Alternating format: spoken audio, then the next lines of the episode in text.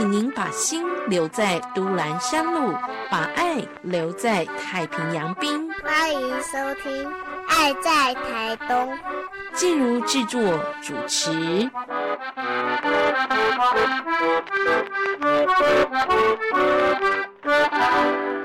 亲爱的听众朋友，在今天的节目当中，我们要跟大家来关心这样一个比较特别的公益关怀的主题。你有没有注意到呢？每一年的十月三十一号是荣民节，然后在这一天呢，都会有很多的荣民荣眷的关怀服务的工作。其实呢，除了荣民荣眷的关怀工作之外呢，诶，在国军的一些关怀，还有军眷的一些照顾工作上呢，也都是。是一个非常非常重要的一个公益关怀的主题哦。今天呢，我们在这样的一个关怀的话题当中呢，邀请到的这一位呢，他的背景、他的资历，还有他所接触过的，真的很适合来谈。我们特别邀请到的是，哇，资历非常非常的多。现任呢，是我们黄国东党部的副主委啊，也就是傅文鹏副主委，在节目现场，Hello。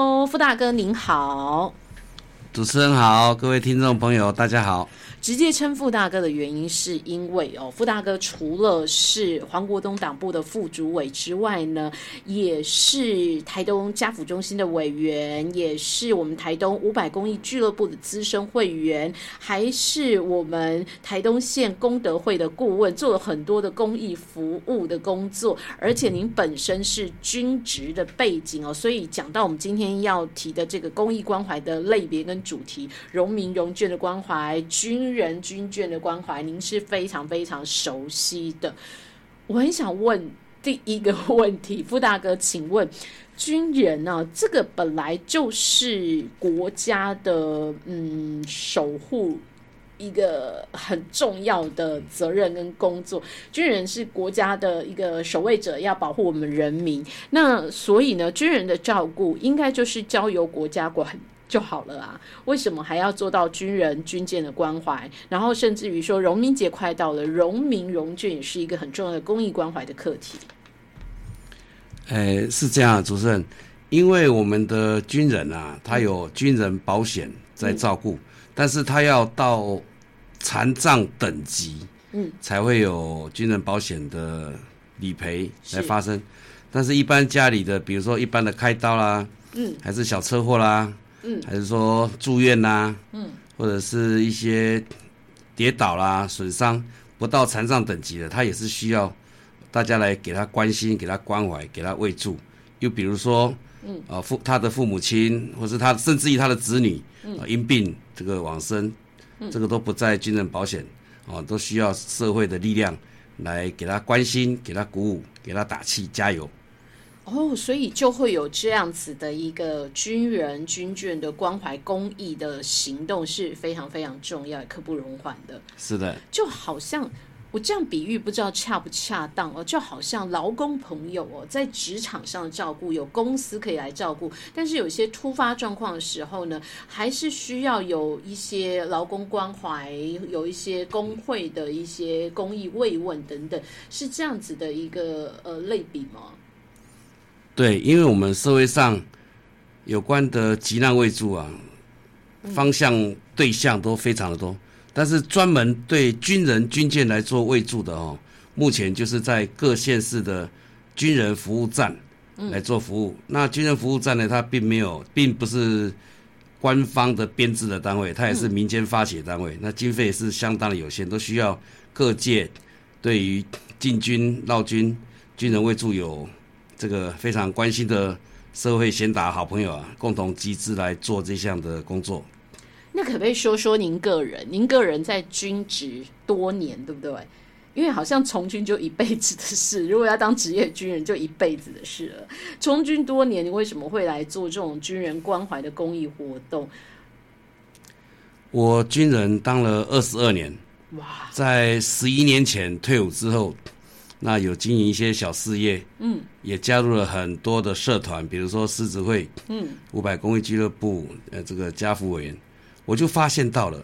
这一些所谓的很多的团体啊，对于一般社会对象的急难慰助，做的非常的不遗余力，也很用力在做。但是专门对于军人军眷的这部分啊，几乎是没有单位在做，除了我刚刚讲的军人服务站以外，所以我就把我的重点跟大方向啊都结合我们的军人服务站来全力的做军人军眷的喂助。嗯，因为您个人的军职背景。是的，其实讲到军职，我们就会觉得啊，就国家照顾就好了啊，跟荣民荣眷一样，就国家养就好了啊，为什么需要社会的公益关怀？刚刚傅大哥讲的很清楚，其实归国家养的部分是比较呃严重的一些问题或者是需求，但是有一些琐碎的小的，甚至于眷属的部分呢，国家的照顾真的没有办法那么巨细靡遗去。周全的顾虑到，我就需要民间的力量来协助。那其实讲到民间的公益关怀呀，会做到军人军眷的一个公益关怀服务当中，其实傅大哥刚刚有讲，是因为你个人的军职背景才有这样的连接。但在这之前呢？其实你也从事了很多台东在地的社会公益。现在哦，时间也来到了十月底，很快的，今年二零二二年岁末年终之际哦，真的会有许多公益团体，还有弱势的家庭，会期待有一些寒冬送暖。今天我们的节目当中，既然邀请到对公益关怀这么有经验，也这么呃多年时间在默默付出的傅文鹏傅大哥哦，我们就请您是不是？是更呃更广一点的面向来跟大家聊聊，您这几年所接触的公益服务跟关怀当中哦，呃有哪些看见，有哪些感动？先说说你的公益资历好不好？你刚刚说有家福中心，嗯，呃，对我参加相关的社会服务，把除了狮子会十一年的资历，我们每年都在做很多很多的社会服务，嗯。那在家福委员这边，就是结合家福中心在做。那五百公益俱乐部是每个月大概做三到四件。当然了，我个人是出到一点绵薄之类，那是集众人的力量哈来做每个月三到五件的慰助。嗯。那有关军人军院慰助啊，我这几年也做了五十余件。那寒冬送暖也办了三场次。嗯。那捐血活动哦，我办了五场次。嗯哼。我们这个急难慰助啊，它是救急不救穷。嗯，那我们被慰助的对象，我们慰助他的金额或者是物资，并没有办法照顾他一辈子。嗯，但是呢，我们是在危难发生的当下，给他一个立即的温暖、拥抱、打气、鼓励，让他感受到说社会上还有这么多人在关心他、陪伴他，给他再继续奋斗下去的勇气跟决心。让他面对的乐观看待他的人生的未来，还是有希望的，这是我们最重要的目的。哇，这点到重点了。刚刚傅文鹏傅大哥说到了，这个急难救助的关怀是在危急的时刻，用一点点绵薄之力，让这些需要帮助的弱势的个案能够感受到社会的温暖，不是陪他一辈子，而是。支撑他在这一阵子的低潮可以跨过去哦，这样的公益关怀呢，我想大家岁末年终之际，如果想要做公益的话，可以参考一下这样子的一个立即的出发点哦。那么刚刚讲到公益关怀当中，我对有一个公益关怀比较好奇，家福中心大家都知道是照顾这种弱势的，呃，对于这个。就学上有困难的家庭，我们针对学子们来做补助，做做这样的关怀。但是呢，其中哦，刚刚傅文鹏傅大哥提到的有一个叫做五百公益俱乐部，这个是什么啊？俱乐部感觉就是吃吃喝喝的。既然你们是公益俱乐部，这个是不是您可以再多介绍一点？那这个社团哈，它是没有完全，它是没有正式的立案。嗯。那是为了要做事情方便，嗯，起见。那他们我们这个团体每个月都会做三到五件的社会急难慰助，每件金额在三万元左右。它是集合了众多社团的力量。哇！哦，除了我们五百这个社团担任主要发起人以外，还要结合功德会啦，嗯，这个青年会啦，还有各界的善心人士。我只是其中的。一小小部分而已。那我也想问您个人，你你为什么会投入这样的一个公益俱乐部？因为你刚刚说它是一个非正式的团队组合嘛。那非正式的话，尤其您刚刚说，其实你从军职退下来之后，也有自己经营事业，小小有成。非正式的社会公益，对事业有成的朋友不能抵税耶。你你为什么会投入这样的公益？我想哦，施比受啊更有福。那这个团体我参加了十一年多，哦，他们都是很利己的、很客观的，对于急难的家庭给予最事实，因为他没有立案，他也不需要层层审查，只要我们授权的。主其事者的几位公正的人士，而且我们都完全的信任，因为他们每做一件都有泼在脸书上，还有群主的赖上面，都让大家很清楚的知道说，对于什么家庭做出了哪些样的贡献，贵在立即服务，贵在迅速，哦，不需要层层的审查，这是最难能可贵的。所以会加入这个团队的朋友，的确也就。不管事业多么有成，不需要什么感谢状啦、抵税证明啊，都不用。对，完全都不需要。你们只要能够及时的帮助到有需要的人、对的人就可以了。是啊，因为你服务贡献、提供一点心力，你所得到的内心的温暖的感受哦，那不是金钱可以比拟的。嗯，这个部分哦，讲到这里哦，就真的还有一个很重要的关键，在我们谈到岁末年终做公益的这样的一个目标的时候呢，我特别要来请教一下非常资深也非常有经验的傅文鹏傅大哥，想请问哦，这种做公益、做慈善关怀，像你们这样子的一个起心动念，就是。给予社会温暖，就是能够辅助需要的人、需要的家庭。可是对于很多有需要的家庭来讲哦，会觉得有的时候要申请这些社会资源的帮助哦。好辛苦哦，尤其像这种岁末年终之际，有有很多弱势家庭就知道，比如说低收入户的身份啊，呃，中低收入户的身份啊，就开始要送审啊。然后呢，这个呃年轻学子们读书的这些嗯呃奖助学金啊，还要有一定的成绩审核啊，还有什么家庭收入，不要说这些嗯。经济上的一些支持啊，甚至于连这种法律辅助啊，我们的法服基金会也是要审核你的你的弱势身份啊，你的经济条件啊等等哦，哇，这么多很繁琐的一些审核，是不是真的让有需要的家庭在紧急的时候，在急迫的时候哦，会会整个很慌，然后心中一把火就上来。好，我想。所有的社会救助、社会的慰助，它有定的相关的规矩，不管是官方的行政程序，或者是民间社团的它的申请办法。嗯，我想它的基本的出发点呢，都是想把有限的资源做最大的发挥，最公平的来分配，来做这个救助。那我是希望说，每一个在从事这个救助慰助工作的人，嗯。都能够将心比心，感同身受，哦，想方设法的为受慰助的对象，想尽办法让他获得他最需要的这个帮助跟帮忙。那每一种受慰助的对象啊，他的状况各式各样都有，但是我们只要从将心比心的出发点来协助他的话，我想这个受到。需要慰助的人哦，他应该都会得到他最立即需要的帮忙跟协助。嗯，对，真的有需要的人，这心是急急的，而且呢。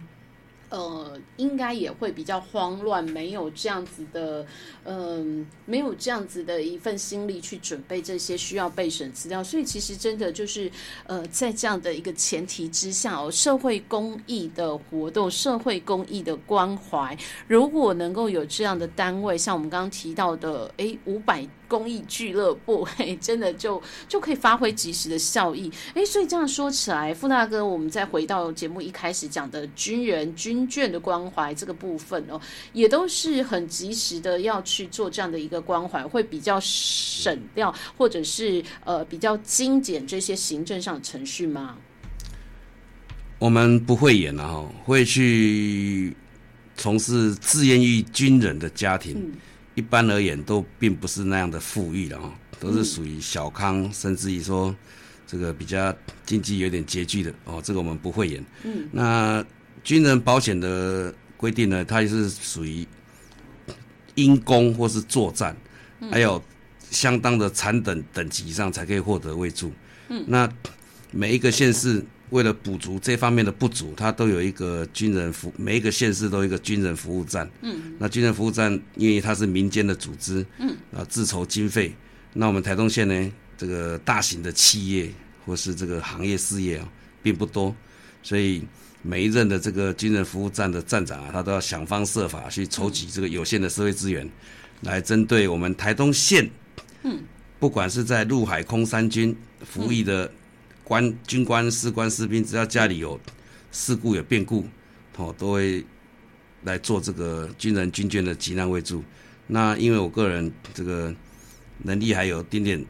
还有点所及啦，所以我每一年呐、我都全力的投入这个军人军眷的卫助工作，而且我竭尽所能的每一场，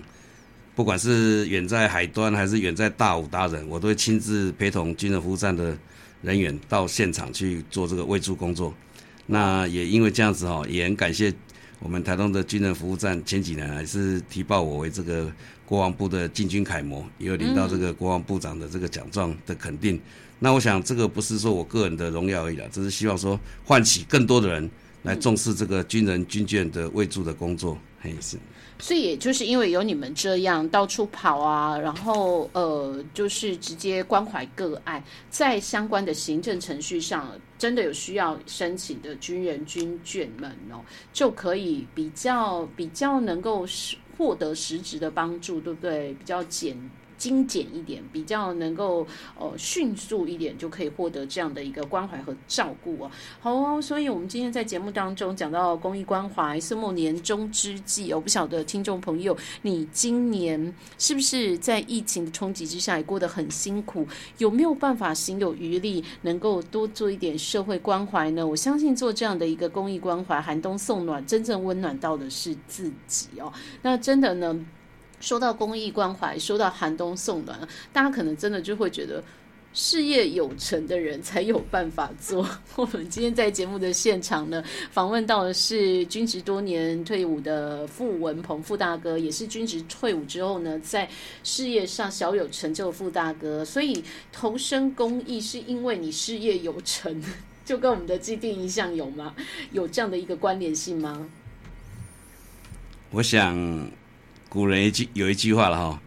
行有余力则行忍”啊。那这个也，我们也是说坦白，就是你要做一点社会慰助，也是要不要让自己哦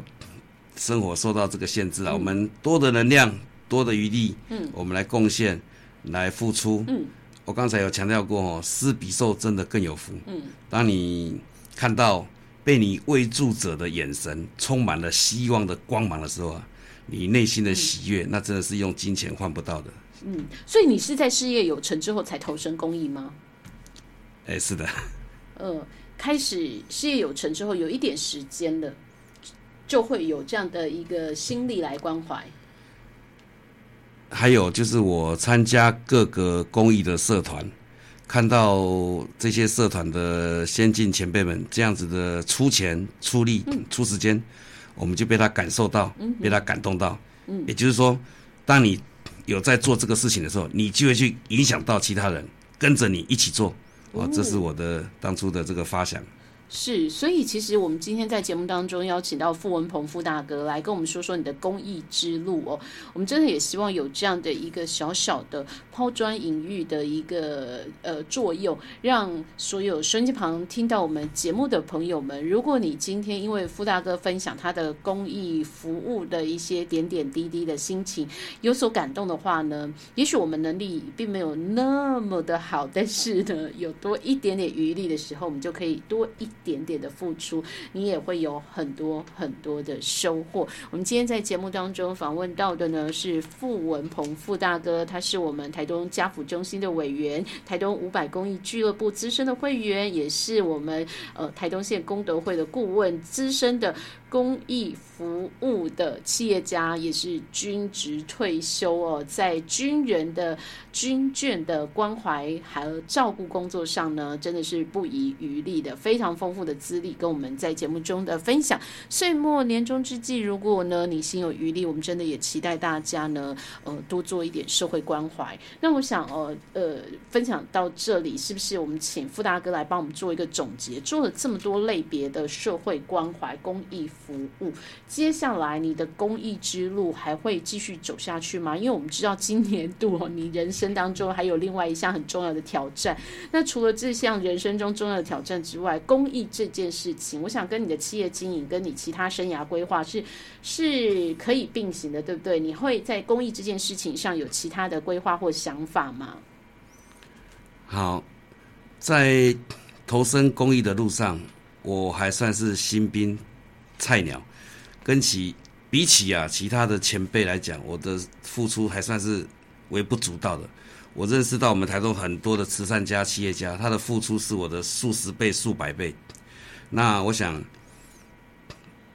从事公益的路哦，是永无止境的。那只要我能力所及，我一定会更加的来做好所有的社会服务的工作，这也是我的心愿。谢谢。好哦，所以呢，希望所有的朋友们哦，也能够支持送上这样的一个岁末年终之际公益关怀的一个呃专题，请到的是在公益这一个呃关怀事业上、置业上呢非常有经验的傅文鹏傅大哥跟我们做分享。我们也希望鼓励更多的朋友可以投身公益。谢谢傅大哥，谢谢主持人，谢谢各位听众朋友。